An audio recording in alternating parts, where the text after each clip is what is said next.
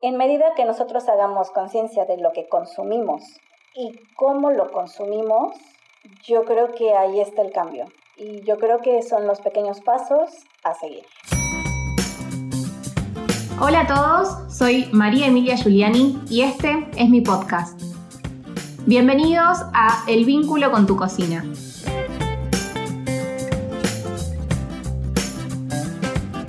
Bueno, hoy ya en el episodio número 3 tenía ganas de meterme un poquito más en la cocina, meter manos a la masa y, ¿por qué no?, hacerlo con un toque internacional. Justamente la invitada del día de hoy es proveniente de México.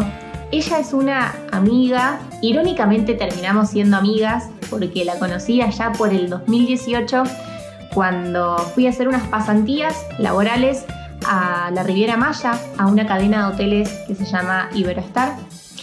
Fui por tres meses, me terminé quedando ocho, trabajando en el departamento de eventos, que como les comentaba en el tráiler, es un poco el campo donde más me pude desarrollar la producción de eventos.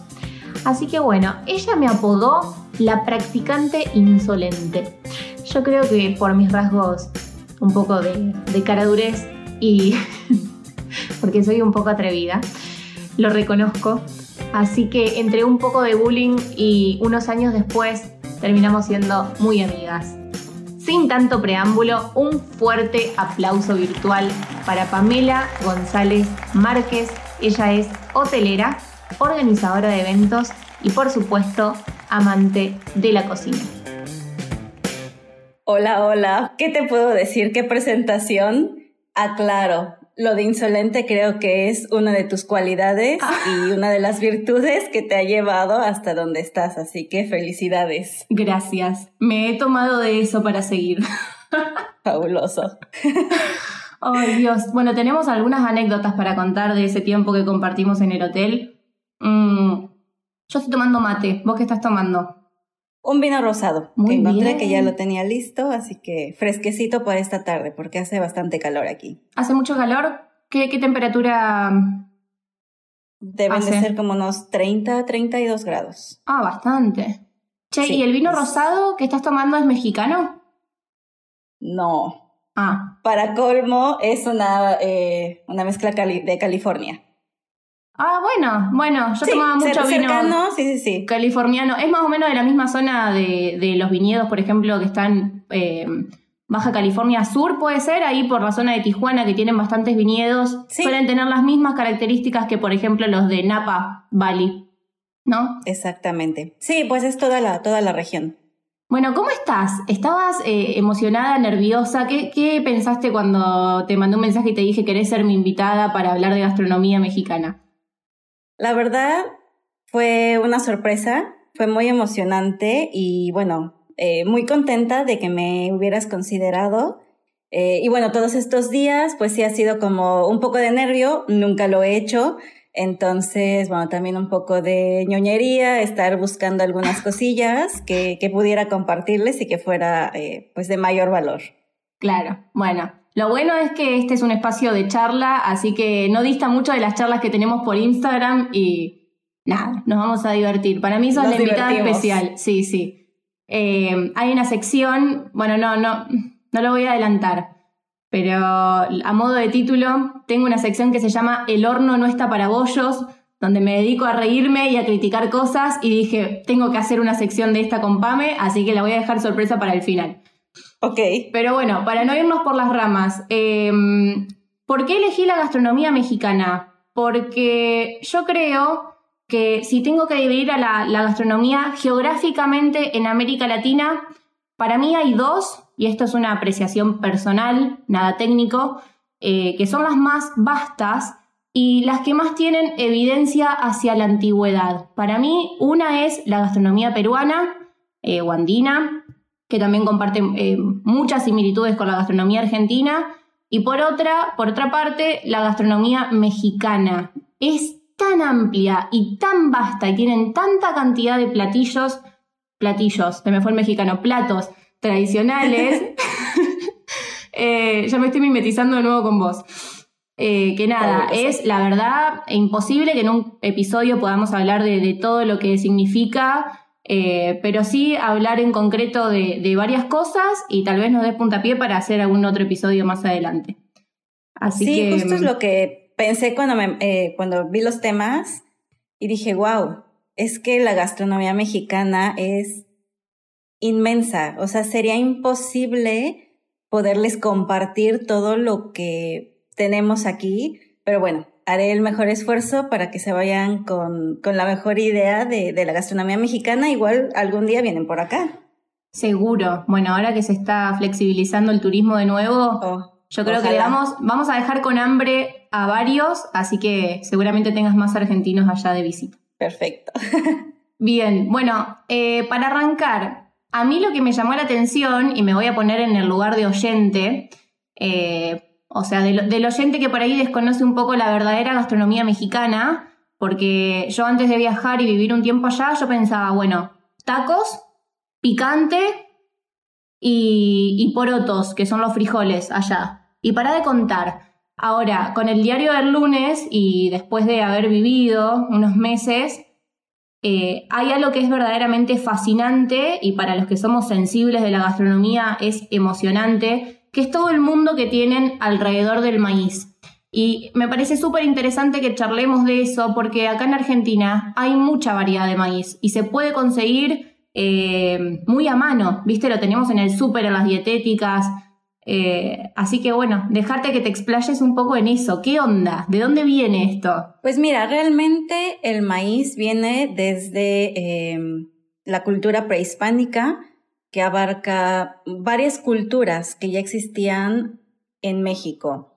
La principal y bueno, de la que nace todo el Valle de México es la cultura azteca. Los aztecas principalmente basaban su alimentación en granos, semillas, hortalizas y bueno, eh, insectos, algunos animales de, de caza. Pero bueno, el maíz eh, viene siendo la parte radical para todos. Se elaboran bebidas a base de maíz. La cultura en general gira, como tú decías, en torno al maíz. Actualmente no solamente tenemos, bueno, el maíz blanco que conoce la mayoría de, de, las personas, pero tenemos un maíz amarillo que generalmente, y eso es algo raro, Aquí en México el maíz amarillo se ocupa principalmente para alimentar al ganado. No es tanto de consumo, eh, no es como cotidiano eh, encontrarlo en el súper. Es algo raro, pero, pero pasa. Porque lamentablemente eh, muchos de los productos que se cultivan en México se exportan. Acá pasa lo mismo. E, es algo triste, pero pasa. Entonces, tenemos diferentes tipos de maíz, ¿cierto? Principalmente el que se ocupa día a día es el maíz blanco. Eh, una variedad que se ocupa muchísimo es el, el maíz azul. No sé si alguna vez lo, lo, probaste. Que es medio como morado, ¿no? Medio azul morado. Exacto. Sí. Azul morado. Eh, riquísimo, se ocupa mucho también. Pero bueno, eh, sí, toda esta base de la cultura gastronómica en México gira en torno al maíz. Son como nuestras raíces y es algo que a pesar de la conquista, a pesar de la modernización, la globalización, eh, el maíz para el mexicano es súper importante. Yo tengo amigos en otros países que buscan la manera de conseguir maíz porque realmente es algo que está completamente arraigado a nosotros. Es como los argentinos buscando yerba en diferentes partes del mundo, me imagino. Yo creo que sí. Parecido. Y bueno, ya se consigue, digo, eh, tal vez en el extranjero no lo consigas eh, la manera fresca como se consume aquí, pero bueno, las harinas de maíz ya se venden, yo creo que casi todos lados. Claro. Sí, eso es cierto. Em, estuve leyendo y leí que justamente la domesticación del maíz, eh, como de todos los cereales, legumbres, vegetales, verduras y frutas que llevan una domesticación hasta que llega, o sea, hasta que termina el producto final que consumimos hoy, se dio justamente en Puebla. Pues tiene varios orígenes. Eh, realmente el Valle de México eh, actualmente solamente se considera, bueno, la metrópolis, que es Ciudad de México, un poco del Estado de México. Pero la realidad es que abarcaba eh, más zonas que incluían a Puebla. Uno de los principales lugares, aparte de Puebla, donde se cultivaba el maíz y todas estas hortalizas, eh, fue el área de Xochimilco. Eh, no sé si alguna vez has visto esta parte de cómo se cultivaba en, en, el valle, que es la parte de las chinampas. Sí. Y entonces es muy curioso porque, bueno, el Valle de México principalmente era, estaba en base de lodo. ¿Qué hacía la gente para poder cultivar aquí? Bueno, creaba estas chinampas que son rectángulos que forman a base de troncos, árboles, ramas, para poder cultivar sobre eso. Entonces, tenemos la parte de Puebla, que sí, definitivamente eh, Puebla, la parte del Estado de México, abarcan muchos de, la agricultura en México actualmente, es donde se produce la mayor parte de, los productos que consumimos. Eh, y bueno, también está la parte de Xochimilco, que actualmente ya no se le da tanto ese fin de eh, agricultura, más bien ya, bueno, tiene temas más turísticos, lamentablemente. Bueno, turísticos y para eh, cultivo de flores. Claro. Em, tendría que googlear después y meterme a investigar más un poco de esto que me mencionás de los rectángulos hechos de, troncos, que es como un método de cultivo, por lo que puedo entender, que se llama chinampas. Chinampas. Bien. Sí. Bueno. Sí. Después podemos hacer un posteo en Instagram, así para los que están como yo que nunca los vimos, eh, los damos a conocer. Sí, es algo muy particular porque realmente están canales, eh, pequeños ríos, donde eh, vas, bueno, ya vamos con otro término, que son las trajineras, que son pequeñas embarcaciones que van sobre esos canales. Y bueno, era la manera en cómo llegaban a estos, a estos cultivos. Muy bueno. Bueno, las trajineras son parecidas a, eh, son como estas embarcaciones chatas, vamos a decirlo bien en criollo bruto. Eh, que son como... Son como unas canoas. Claro, pero mucho más amplias. Sí. más amplias, un poco más largas. Bien. Bueno, te cuento, nosotros acá al maíz, como maíz, eh, es muy loco. Lo usamos en uno de nuestros platos más tradicionales, que es el locro, que se come justamente en fechas patrias y se hace con maíz y algunos le ponen trigo, como el grano, el grano que uno lo deja en remojo y después lo hierve. Pero el consumo diario de maíz que tenemos es el de la mazorca, que acá le decimos choclo, eh, y en México es elote, ¿verdad? Elote. Elote. Sí. Eh, y es el amarillo, que creo que el amarillo viene del maíz blanco, que es el que más se consume allá en México. Eh, creo que tiene un cambio de pigmento nada más, pero la, la planta mm, creo que es la misma, no sé, tenemos que googlear. Sí, es la misma planta, solamente tiene un cambio de, tono, una es una variedad del mismo maíz blanco. Y bueno, es curioso que lo digas porque, como te decía, aquí el maíz como tal amarillo se ocupa para el alimento del ganado. Claro. Y el amarillo, eh, el elote como tal amarillo, el fresco, sí solamente se consigue en congelados. No. Es muy raro, es muy loco, pero solamente lo consigues eh, la mazorca en congelados o desgranado en congelados. No te lo puedo creer. ¿Vos? Es loco. ¿Conoces el término soberanía alimentaria? Tengo la idea en mi español. Sí. Pero sí. Pero es, es muy loco lo que me decís porque tienen tanta cultura ustedes del maíz y es tan autóctono de, su eh, geografía que no puedo creer que lo tengan que conseguir en congelado. Es algo de lo que te comentaba. Muchas veces el producto, eh, la, materia prima, no la tenemos de alcance inmediato. Porque se exporta. No sé, sí, se exporta y principalmente, por lo menos aquí en el Caribe, es por la lejanía al Valle de México. Claro, si tú en el Valle de México, en la Ciudad de México, te vas a la central de abastos o te vas al mercado de la Merced. ¿Qué es central de abastos para los argentinos? La central de abastos es el mercado más grande que puedes encontrar en México, donde se recibe del, del productor sí. toda la materia. Como un mercado central para acá, para, para mis compatriotas. Sí, aquí, bueno, eh, es una cultura muy general tener varios mercados como en las diferentes localidades, zonas de cada ciudad. pero eh, esta central de abastos, el mercado de abastos, es donde llegan todos los productores a dejar todo el producto de primera mano, el producto más fresco de eh, agricultura, de ganadería, de flores, de pescados, todo, todo, todo llega a la central de abastos. Es una locura. Son, eh, bueno, no sé si sea la misma palabra, aquí le llamamos naves, eh, naves industriales enormes, donde vas a encontrar todos los productos que te puedas imaginar. Claro que ahí sí puedes encontrar este tipo de, de producto de primera mano. Lamentablemente a los mercados locales y a los supermercados no llega. Bueno, mira, te leo lo, así como si fuese de enciclopedia el término de soberanía alimentaria. Dice, la soberanía alimentaria es la capacidad de cada pueblo para definir sus propias políticas agrarias y alimentarias de acuerdo a objetivos de desarrollo sostenible y seguridad alimentaria.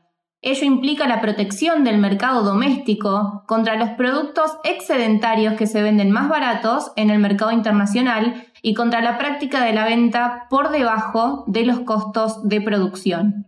Este nuevo concepto constituye una ruptura con relación a la organización actual de los mercados agrícolas y financieros puesta en práctica por la OMC. Eh, lo interesante de esto es que dice que se centra en la disponibilidad de alimentos, la soberanía alimentaria incide también en la importancia del modo de producción de los alimentos y su origen. Resalta la relación que tiene la importancia de alimentos baratos en el debilitamiento de producción y población agrarias locales. Porque es muy loco que se haya logrado ahora una trazabilidad internacional, que se exporte la mayoría de la producción, tanto mexicana como argentina, porque en eso estamos eh, iguales, y no se pueda trabajar una trazabilidad local. O sea, recién ahora con este boom de la agroecología, nosotros en Argentina logramos que dejen, aunque sea camiones de la producción que se iba antes para Nueva Zelanda, por una cuestión de costos, bueno, y demás, es un tema muy amplio. Pero creo que es una deuda que tenemos acá en América Latina. Sí, y es algo que, que no se valora al campo nacional. No. Hace algún tiempo, eh, yendo al súper, encontré unos jitomates hermosísimos. Jitomates, acá son tomates. Yo te voy traduciendo. Sí, eh, bueno, sí, para nosotros la diferencia es tomate verde y jitomate es el alargadito rojito. Rojo. Pero bueno. Perfecto, listo. Este era un tomate eh, hermoso, redondito, morado, eh, precioso. Me llamó mucho la atención como en el área de productos premium, así que dije, bueno, lo voy a probar. Realmente eran cuatro tomates por 50, 60 pesos. Barato. Que es bueno, aquí es caro. Ah, perdón, perdón. Un kilo de tomate lo encuentras en 20 pesos. Ah, bien, bien, ok. Y estos eran 4 o 5 tomatitos por 50, 60 pesos. Me voy a casa, la verdad es que se veían hermosos, por eso los compré. Y después me doy cuenta que todo el empaque, bueno, eso sí lo vi, que todo el empaque venía en francés. Y leo la etiqueta y decía producto hecho en México. ¡Ay, Dios! Fue un shock completamente porque dije, ¿cómo es posible que, que me estén vendiendo este tomate hermoso, premium, que ha ganado una certificación de los mejores jitomates, tomates del mundo? y se produce en México. ¡Ay, Dios! no lo puedo creer. Es ridículo. es ridículo. Por favor, aplicar políticas nuevas agrarias. No te lo puedo creer. Es de risa, es de risa, pero de risa para llorar. ¿Cómo es posible que el buen producto, el producto de calidad de México, se exporte y no lo puedas encontrar de primera mano para tu consumo. No, es terrible. Es terrible.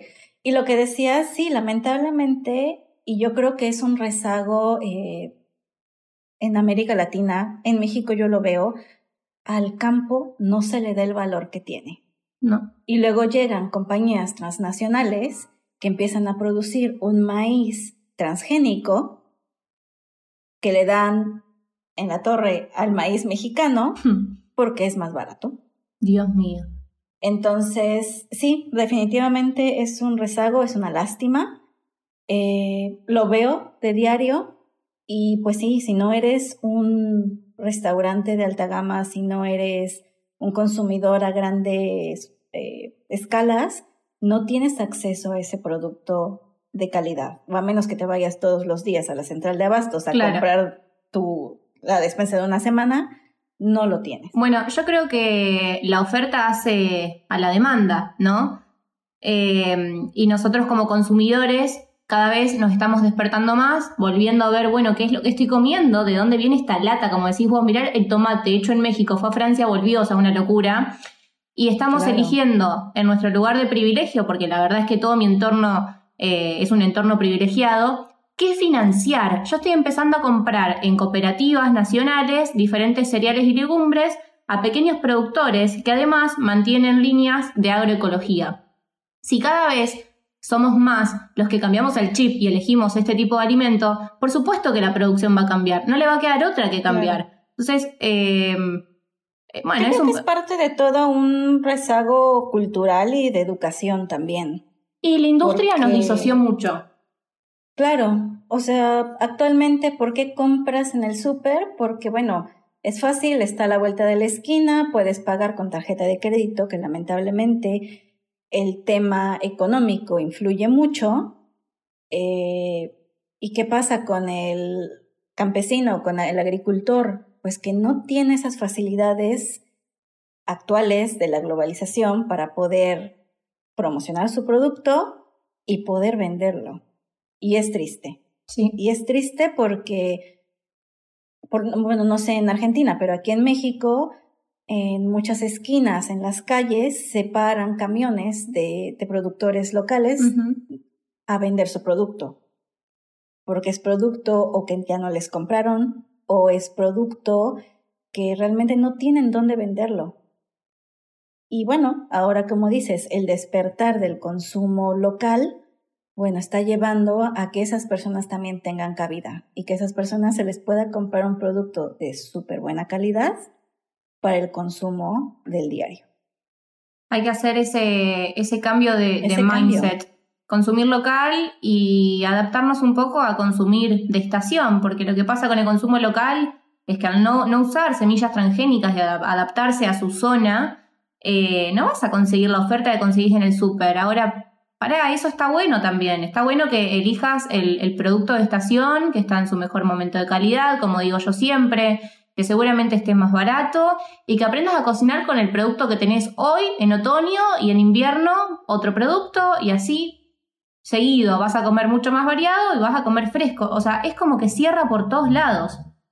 Y es parte de lo que tú, bueno, decías o también había visto en, tus redes sociales, es ir al mercado, ir al súper y comprar de lo que ves. O sea, no ir con una lista o con algo ya pensado, porque realmente puedes encontrarte con productos fabulosos que puedes convertir en platillos deliciosos. Tal cual. Y, y comer saludable, comer fresco, que es realmente, yo creo que la cultura a la que debemos llegar actualmente. Ojalá. Pame, te propongo un juego. Dime. Para que la gente dimensione eh, qué grande que es este mundo que estamos diciendo que tienen alrededor del maíz. Te propongo un ping-pong, pero que yo voy a perder, ya he cantado que voy a perder, o sea, contra una mexicana amante de la gastronomía no puedo. Pero mm, vamos a hacer un ping-pong, vamos a empezar a tirar nombres, que aunque la audiencia no los conozca, después por lo menos le tiramos puntapié para que lo puedan googlear, cocinar, probar, de todos platillos que estén hechos con maíz. ¿Estás lista? Listísima. Yo, pierdo la quinta, gente, pero bueno. Ah, a ver, digo igual y y me ganas. Bueno, a ver, ¿arranco yo? Arranca. Va. Va. Eh... Ah, ya, no le salió ninguno. Malísima era.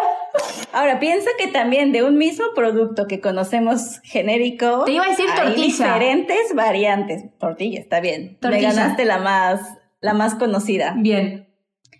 Eh, Zacahuil. Ah, ¿y eso qué es? Es un tipo de tamal que solamente se cocina en la Huasteca Potosina o en la Huasteca Hidalguense. Es masa de maíz condimentada con diferentes ajís, queda en un color rojizo, pero hablamos de un tamal que mide más o menos un metro de largo. No.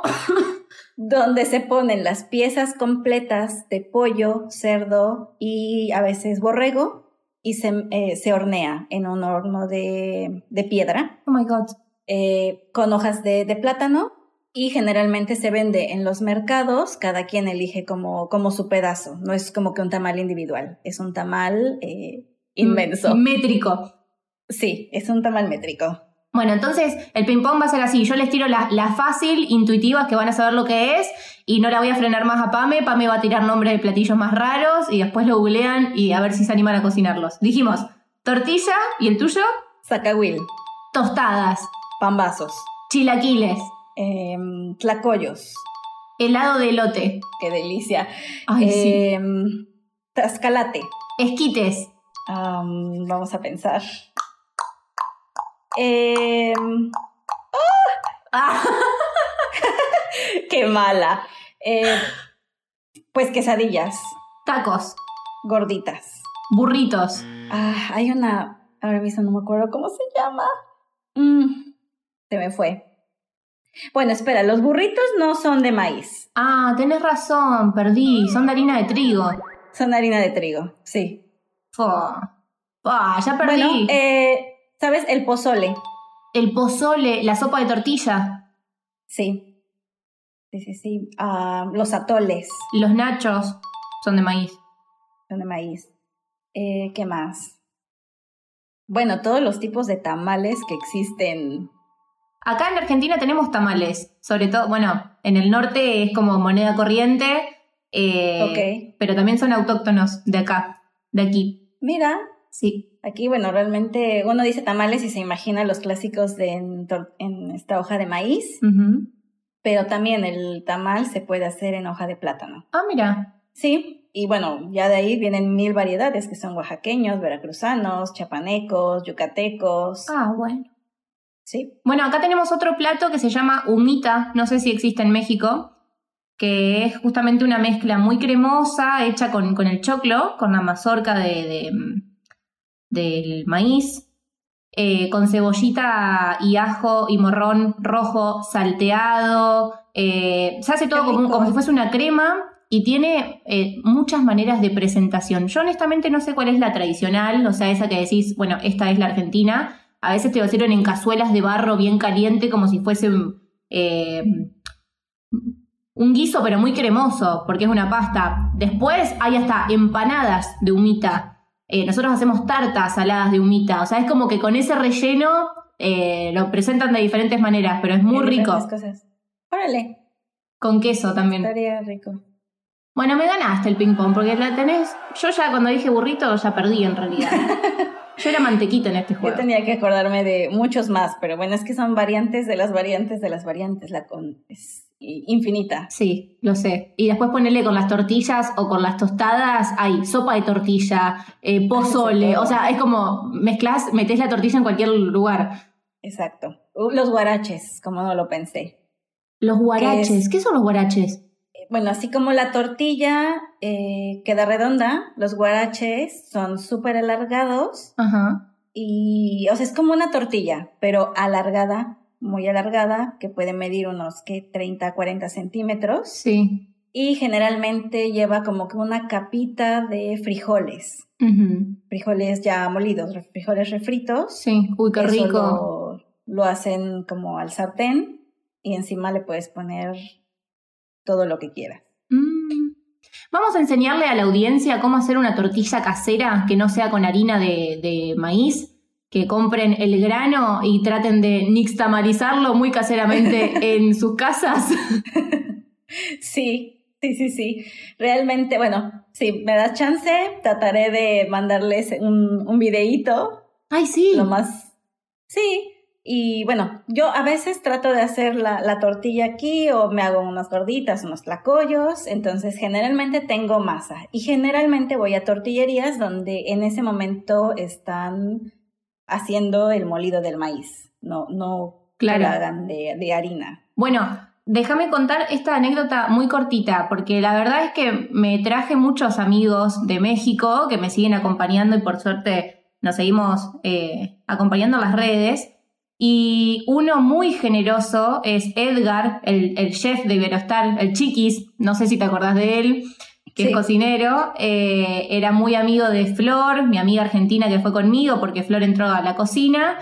Y cuando Flor ya se había vuelto a Argentina, yo me quedé unos meses más, le digo a Edgar, antes de volverme a mi país, quiero conocer esa gastronomía mexicana de, casa, la heredada, la tradicional, la de abuela.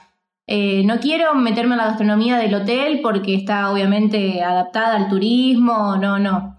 Y Edgar me llevó al centro de Cancún, a la fábrica de su familia, que tenía un nixtamal, que se dice así, ¿no?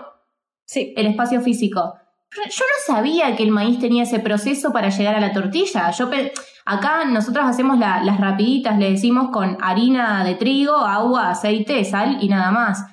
Bueno, resulta que hay un proceso llamado eh, nixtamalización, que ahora Pame nos va a comentar un poco de esto, pero eh, que parte de poner el grano de maíz en un agua que sea más alcalina, que le ponen cal, una medida por supuesto eh, eh, justa, y después el maíz, el grano hervido, cocido, solo el maíz se, se muele, no sé si es el término correcto, y se forma lo que es esta masa. O sea, no, no se le agrega harina, no se le agrega nada, se, se forma como si fuese una masa de, de, lo que podría ser, no sé, una pizza. Eh, y a partir de eso se hacen después las tortillas, las tostadas, o sea, lo que sea. Y te venden ese pedazo de masa calentito en estos lugares. O sea, es una locura. Yo justo le, le comentaba a mi novio hace poco porque en, bueno, todo este tiempo de, de, cuarentena, una de las ideas que tuve y bueno, que será tal vez un proyecto a realizar, eh, será abrir una tortillería pero que haga todo el proceso como se debe. El tradicional. El tradicional, exacto. Como decías, bueno, ya lo explicaste bastante bien, eh, el nixtamalizado es hervir el grano de maíz seco con cal. Algunas personas o métodos más antiguos dicen que también se puede ocupar como un poco de carbón, Ajá. pero lo más común es ocupar cal. Esto le quita al maíz como la pielecita que está sobre el grano y ya es lo que permite que bueno, el humano pueda consumirlo y que se aprovechen todos los, los nutrientes del, del maíz. Como tú dijiste, después de este proceso se muele y a partir de eso, bueno, todo lo que quieras.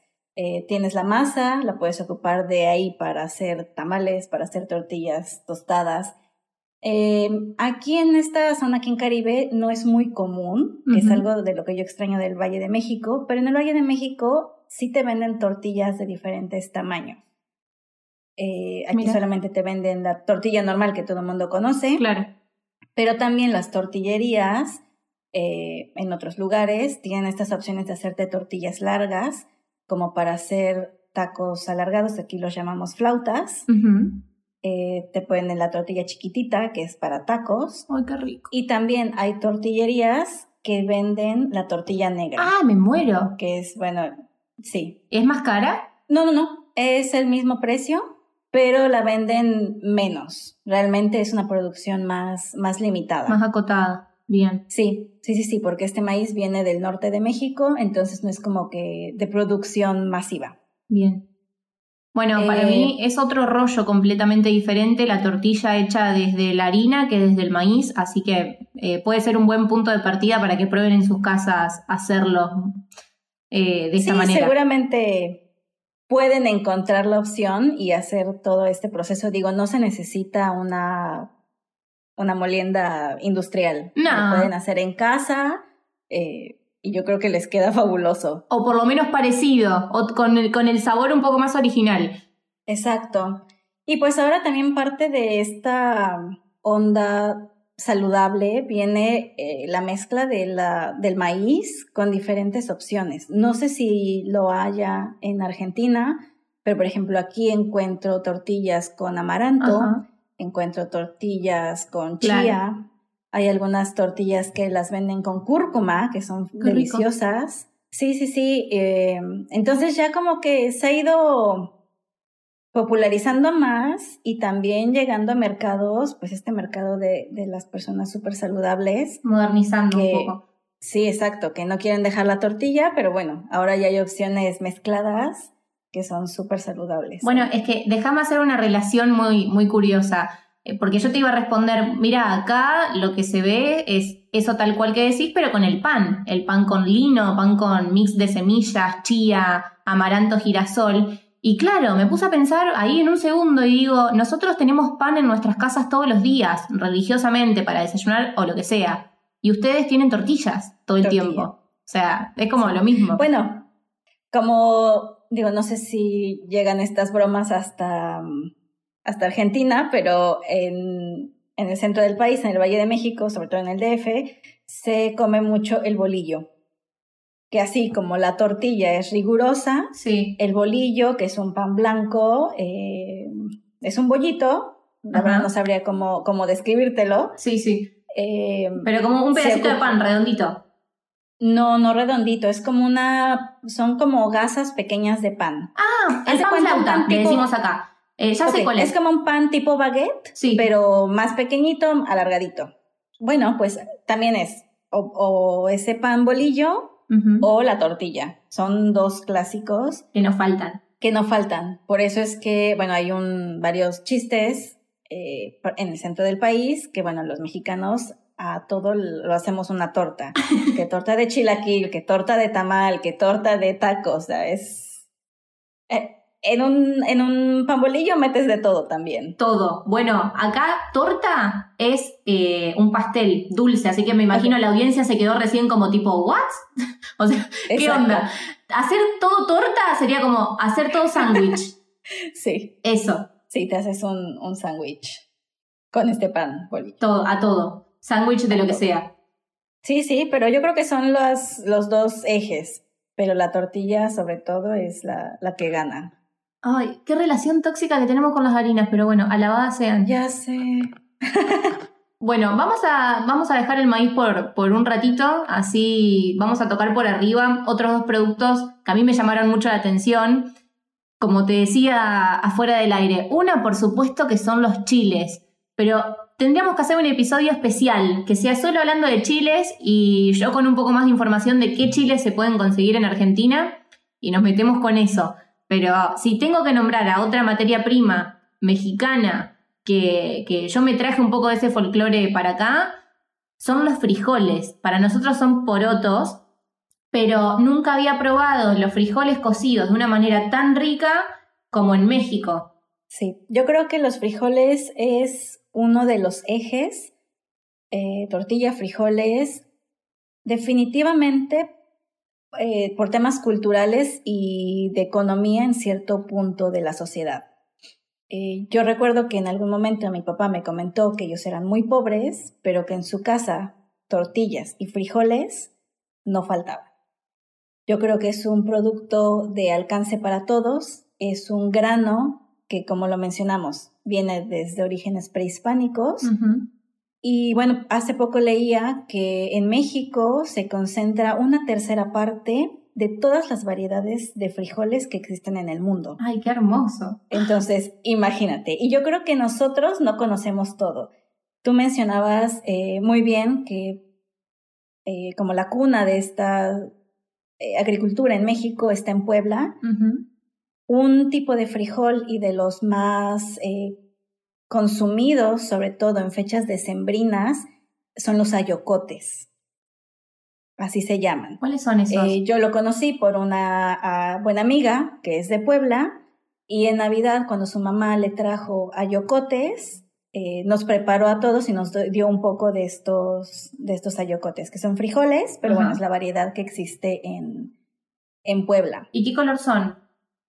Eh, son negritos, son oscuros igual. Mira, bueno, acá conocemos los, los porotos, los blancos, que son un poco más chiquitos que las alubias, que es otro tipo de poroto un poco más grande, como una forma más parecida a, las habas. Los negros, de también un tamaño promedio. Y ahora se pusieron de moda hace un tiempo los aduki, que son otros negros, pero más chiquititos. Eh, y mira, son como los cuatro que te puedo nombrar de consumo diario. Después, eh, para de contar. Pues aquí nosotros, bueno, de consumo más eh, frecuente están los negros. Hay los colorados. Eh, yo creo que son los, los que yo conozco como bayos. Son como cafecitos rojizos. Sí. Exacto. Hay unos que son pintos. Ah, también encontramos unos, así se le llama, no sé si se conozca de otra manera, que son peruanos que es un, un, frijol como color cremita. También está el frijol blanco. Eh, los pintos ya los mencioné. Y por ejemplo, aquí en esta región, en Yucatán, hay un frijol, eh, se le conoce de diferentes maneras, que se llama espelón o frijol nuevo. Es un frijol muy, muy chiquito eh, que realmente se consume una vez que, que, que el productor, que el agricultor recoge el producto, lo manda al, a las verdulerías, principalmente. No, no se consigue obviamente en, en supermercados. Este es queda, queda local. Más local.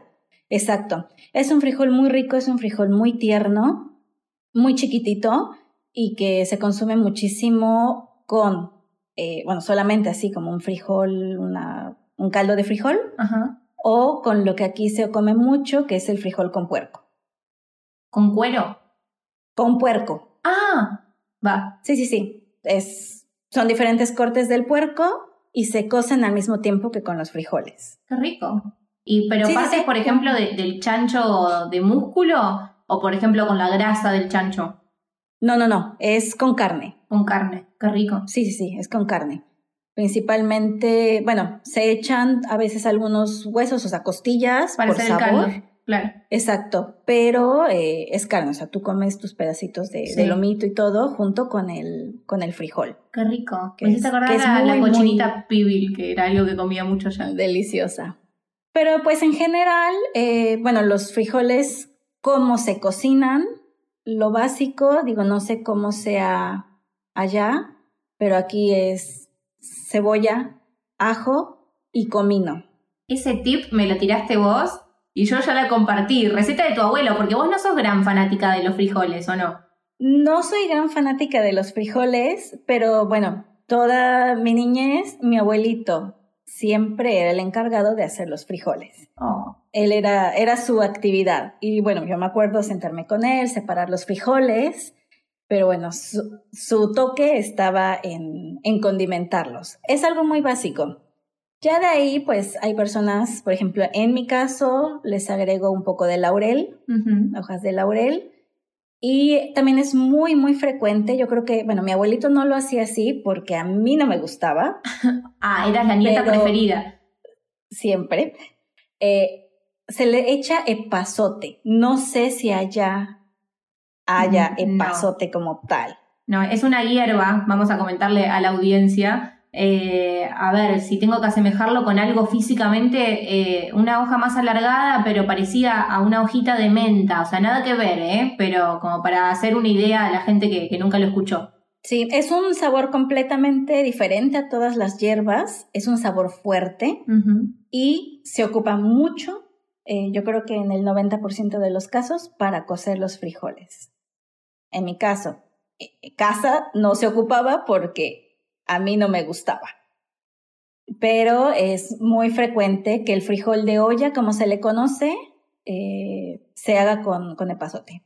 Dos cosas mencionaste que me encantaron y una es la, la connotación de, de, humildad que tiene, humildad con una connotación positiva, ¿eh? no como pobreza, algo negativo, que tiene comer, eh, no sé si la palabra es taco, pero un taco de frijoles de, de la olla, mi ex pareja, que vos la conocés, Ismael, también les mandamos, le mandamos un beso, eh, me contaba que él en su niñez también, lo que no faltaba en la casa era siempre frijoles de, la, de la olla, de la olla, eh, con tortillas. O sea, es como un plato que tiene, tiene mucha historia. Para mí, no sé, tiene algo. Mira, hasta se me pone la piel de gallina, mira lo exagerada que soy. es que realmente es algo Sí, es un simbolismo, es realmente algo que, que lleva la cultura mexicana. Sí, y hay que honrarlo, porque además eh, no es casualidad eh, que sean dos productos que vienen de la tierra, viste que es un poco lo que, lo que yo comunico, o sea, estamos hablando de maíz, claro. de chiles, de frijoles, o sea, eh, todo tiene un porqué, pero bueno, lo dejamos para la conclusión ahora del final del episodio. Otra cosa que mencionaste es, vos me decís, no sé cómo se hace en Argentina.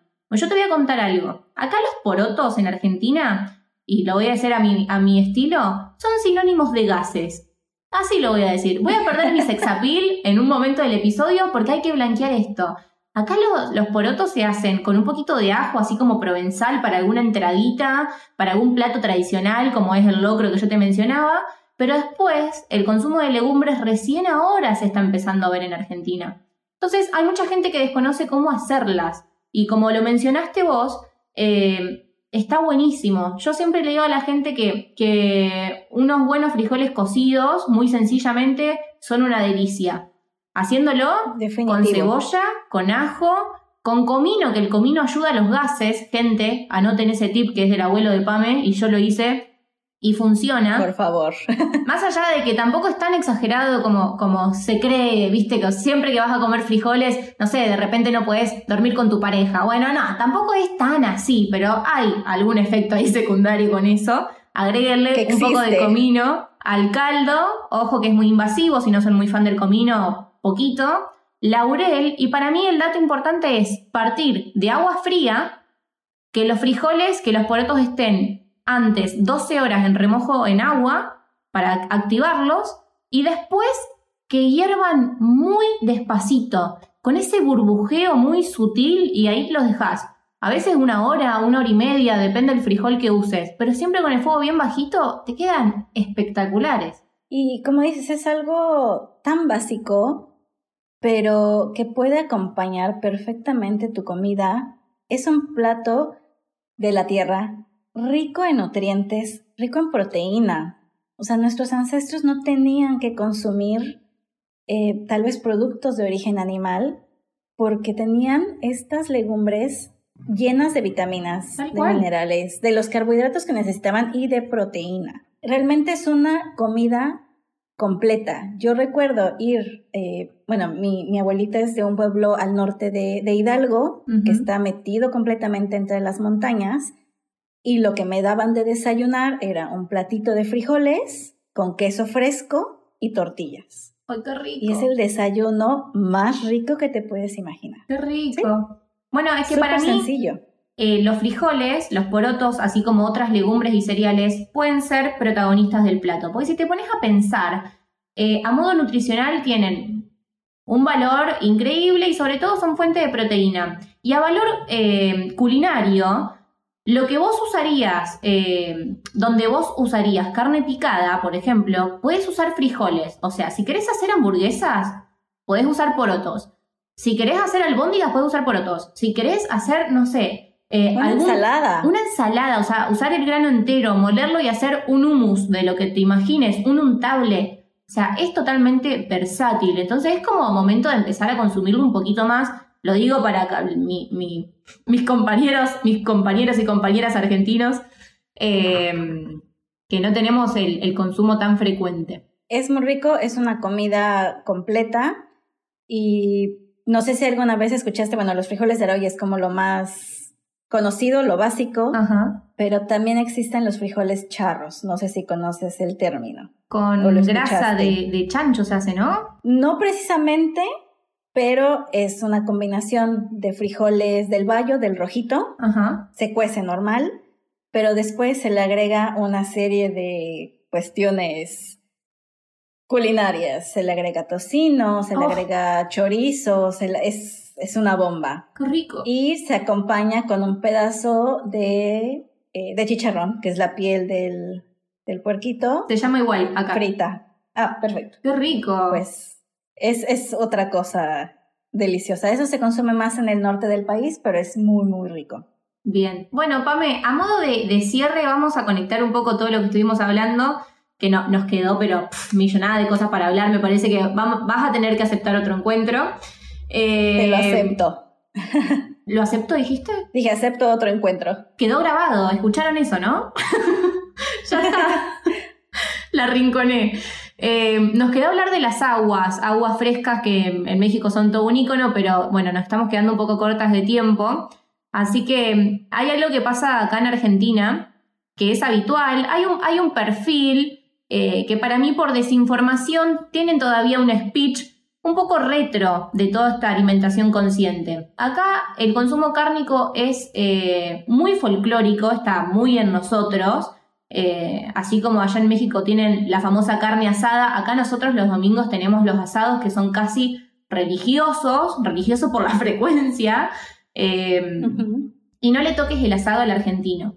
Y en realidad yo siempre comunico desde un lugar que no demonizo eh, ningún concepto. No demonizo el consumo cárnico, no demonizo la industria, pero sí no soy negadora. Entonces digo, bueno, tenemos que bajar el consumo cárnico, pero me topo con personas que me dicen de que la, carne es argentina, de que no es tradicional, viste como que como si tocara algo de del ego, como del pueblo, como eso patriota de decir, no, la carne es. Bueno, es que a nivel mundial yo creo que piensas en un corte de carne y te vas para Argentina. o sea, es como que algo automático que, que tu mente se va a. Es que nuestra carne es muy buena y de hecho nadie está hablando de dejar de consumirla, sino de, reducirla por, el impacto que tiene la ganadería al medio ambiente y que esos ya son hechos que no se pueden negar.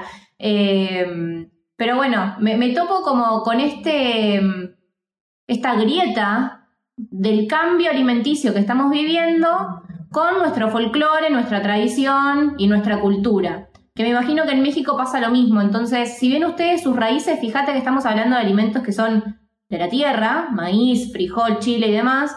Em, ¿Cómo conectás eso tradicional con los nuevos paradigmas alimentarios? Mira, yo creo que lo básico es o, lo que trato de hacer hoy en día, como tú dices, no va a desaparecer el consumo de carne, no. porque realmente es algo que ya llevamos, eh, tratamos, pero bueno, es algo complicado y sobre todo generar conciencia es algo con lo que tienes que picar piedra, no es algo fácil. En casa es regresar a lo básico. Yo, bueno, hoy día voy a comprar mi despensa de la semana, y el 70% de mi carrito va en frutas y verduras. Bien. Yo creo que alrededor de eso gira todo lo que yo puedo preparar. Eh, lamentablemente no podemos hacer conciencia para todos porque es súper, súper complicado, como tú dices, encontrarte con, con mentes eh, ya cerradas en ciertos aspectos. Pero yo creo que lo que uno puede hacer eh, día a día desde casa, eh, concientizar como puedas, es, es lo mejor. Hay mil temas, mil temas no solo con, con los cárnicos, hay mil temas de, de cómo estamos sobreexplotando la tierra, cómo estamos deforestando, cómo estamos acabando con la flora y fauna, que bueno, necesitaríamos un espacio completamente dirigido a, hablar de todos estos temas. Tal cual. Eh, yo trato de estar al día, trato de escuchar a muchas personas que son vegetarianas, veganas, personas que no lo son, pero que tienen esta conciencia trabajando. Yo. Exacto. Eh, tratando de hacer conciencia desde, desde casa, desde los dos que vivimos aquí y extenderlo a, mi familia que está en, otro estado. Pero yo creo que esa es la forma, es poco a poquito y súper importante aparte de conectar con, con lo que tenemos, con, con los productos de la tierra, yo creo que es aprender a utilizarlos al máximo.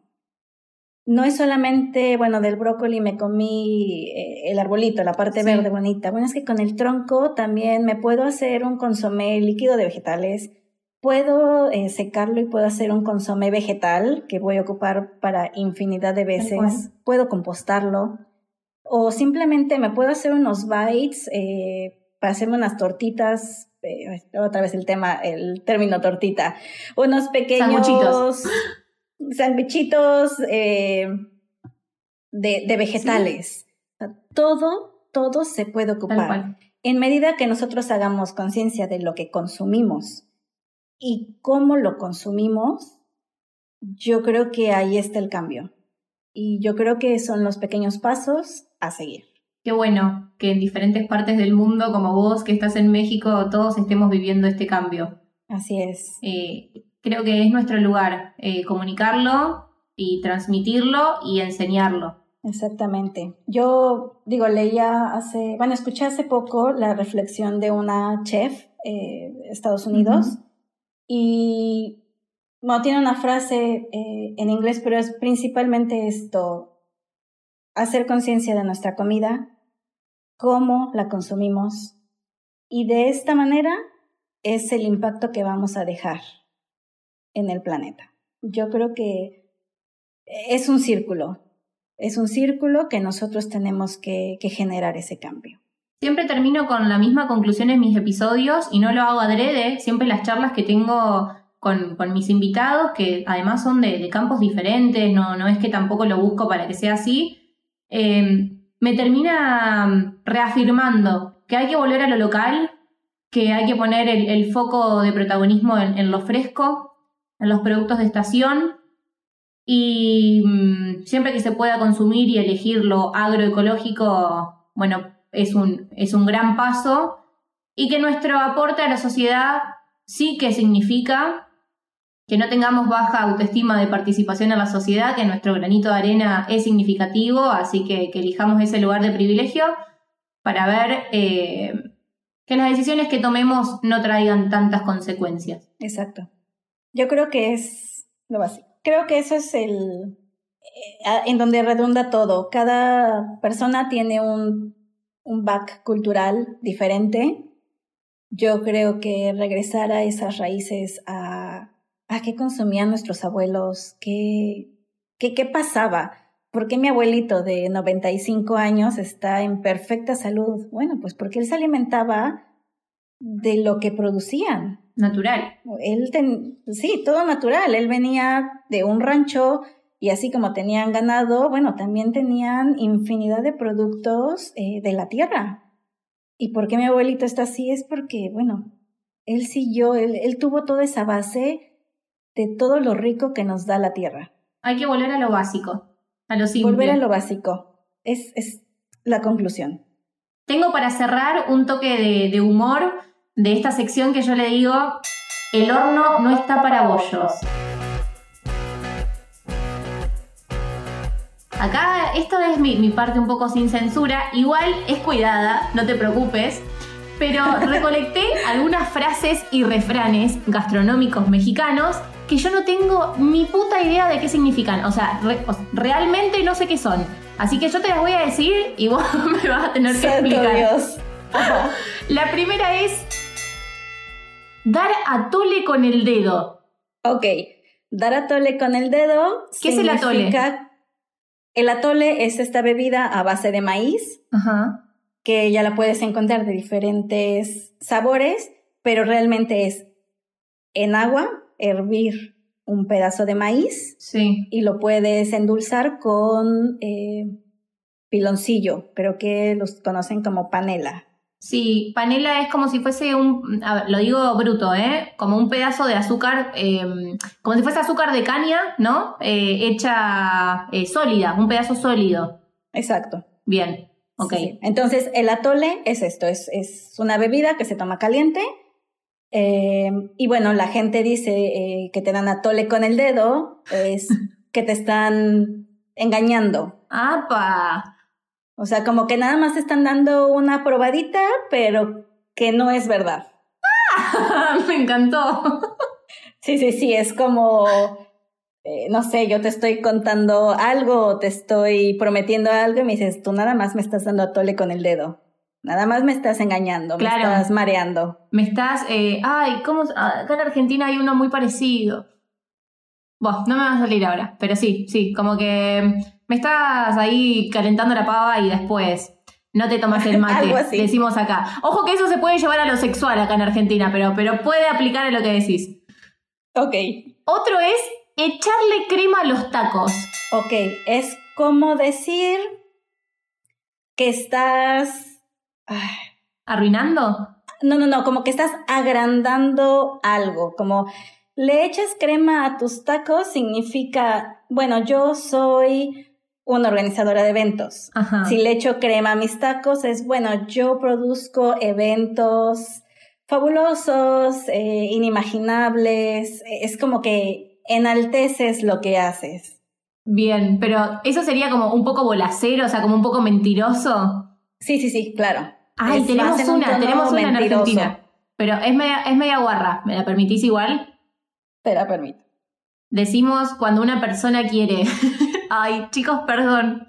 Soy así. Cagar más de lo que le da el culo. es, es la, la, traducción claro. correcta. sí, sí, sí. Es eh, como decir de más de lo que tú haces o de lo que eres. Claro. Agrandarlo. Agrandarlo, exacto. Bueno, la anteúltima es no se puede chiflar y comer pinole. Es como no hables de más. Ah, va, va, va. Ok. No hables al pedo. Porque el pinole es eh, muy seco. Ajá. Entonces, no hay manera de que una persona que esté comiendo pinole pueda hablar. escupirías todo. Se, te atora la, la lengua, exacto. Bueno, y la última, y con esta nos despedimos, que en realidad no necesito traducción porque la encontré googleando estos refranes y me pareció hermosa, que dice, las penas con pan son menos. Y me encantó. Me hizo acordar esta relación tóxica que tenemos con las harinas, pero sí, un buen pedazo de pan en estas épocas, sobre todo de cuarentena y aislamiento, creo que da confort. Claro. Y aparte mucho se usa eh, también dar el pan cuando estás asustado o cuando pasas por un momento feo. es, es, como tradición o muy común que te den un pedazo de pan. ¿En para serio? para la pena, sí. ¡Ay, qué hermoso! Me encantó.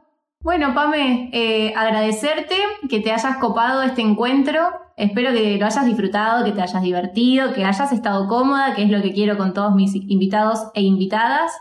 Y seguramente en algunas semanas hagamos otro encuentro para seguir hablando un poquito más. Si a la gente le copó la gastronomía mexicana, tenemos toneladas de cosas para hablar. Así que gracias. Muchísimo. Yo creo que nos quedamos cortas de todo lo que se puede platicar y que son cosas básicas. Ya ni siquiera entrar en cada, en cada cultura.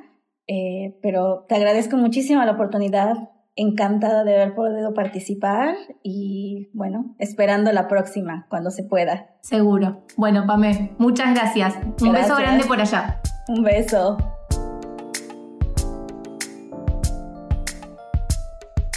Bueno, ahora sí, despedimos a nuestra invitada. Ella es Pamela González Márquez, hotelera, organizadora de eventos y amante de la cocina, creo yo que como todos los que estamos escuchando este podcast. Así que agradecerle a ella y por mi parte, como siempre, agradecerles a ustedes por habernos encontrado una vez más en este espacio y contarles que el episodio de la semana que viene lo voy a compartir con una persona que tiene mucha trayectoria en elegir frutas y verduras. Para mí, uno de sus tantos rasgos es que es el verdulero estrella de mi ciudad. Así que le voy a pedir si nos puede compartir un poquito de sus consejos, sus tips y sus secretos para elegir los mejores productos de estación. No se lo pierdan. Bien, esto es todo por hoy. Los espero todos los jueves con un nuevo episodio y con un mate o una copita de vino en mano. No te olvides que esto no termina acá, la seguimos por Instagram, arroba María Emilia Giuliani, todo junto, así me encuentran, donde seguimos interactuando y también me proponen diferentes tópicos que les interesan para que charlemos en este espacio. Como siempre, suscríbete y compartí este podcast, así somos cada vez más los que comemos rico y consciente. Un beso grande a todos. El vínculo con tu cocina es una coproducción entre María Emilia Giuliani y Madercaster Media. Idea original, María Emilia Giuliani. Edición y musicalización, Madercaster Media. Diseño gráfico, MS Comunicación.